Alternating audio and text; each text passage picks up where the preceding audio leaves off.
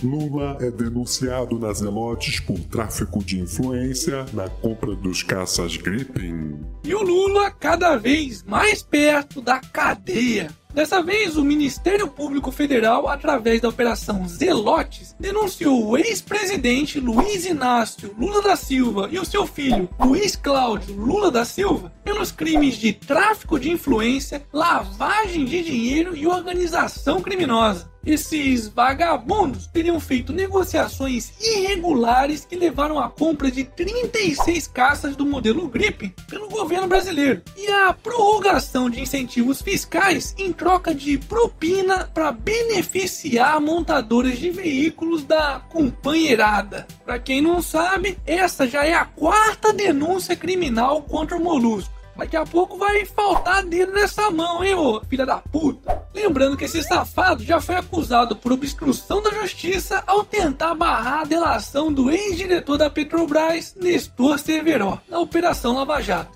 por lavagem de dinheiro e corrupção no caso do triplex do Guarujá e também por tráfico de influência e o empreendimento da Odebrecht em Angola que envolve o sobrinho de sua primeira mulher. E imaginar que há pouquíssimo tempo atrás a petralhada estava reclamando que a Operação Zelotes estaria parada. Hashtag se fuderam. Hashtag Lula na cadeia.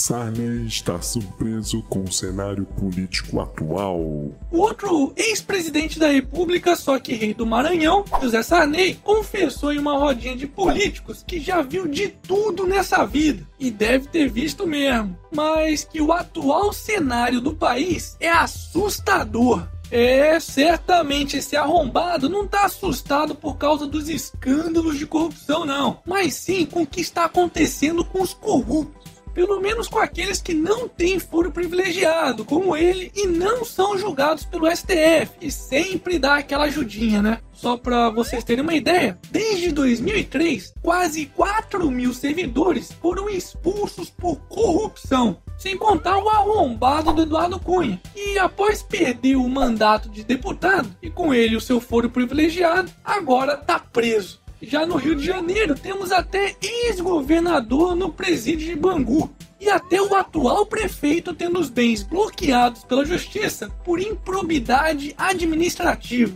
ou seja, roubo de patrimônio público.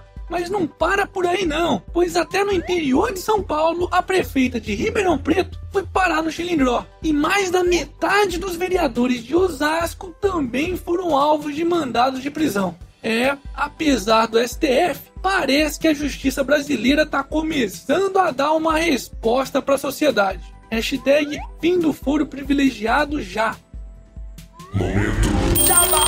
E aí, já comprou o seu otarinho? Então faça que nem a Daiane, que mandou uma foto com um casal de otarinhos em Minas Gerais. O quê? Ainda não comprou o seu? Então corre lá na lojinha que eu vou deixar o link aqui na descrição do vídeo.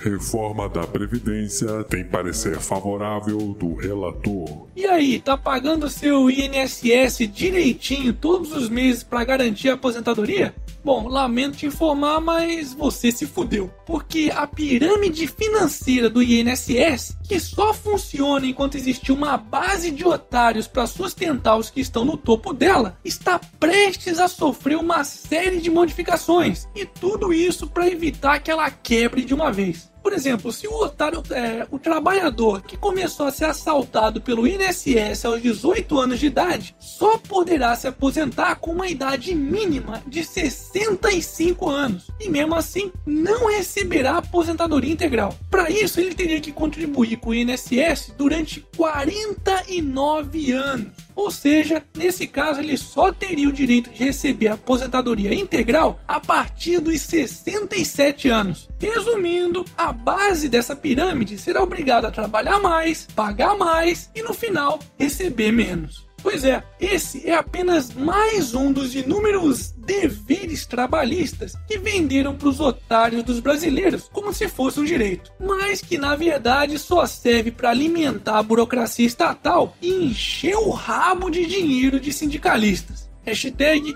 acorda porra. E para finalizarmos essa edição, PewDiePie cumprimenta e apaga canal secundário. Mesmo é. A pegadinha do malandro. Foda-se.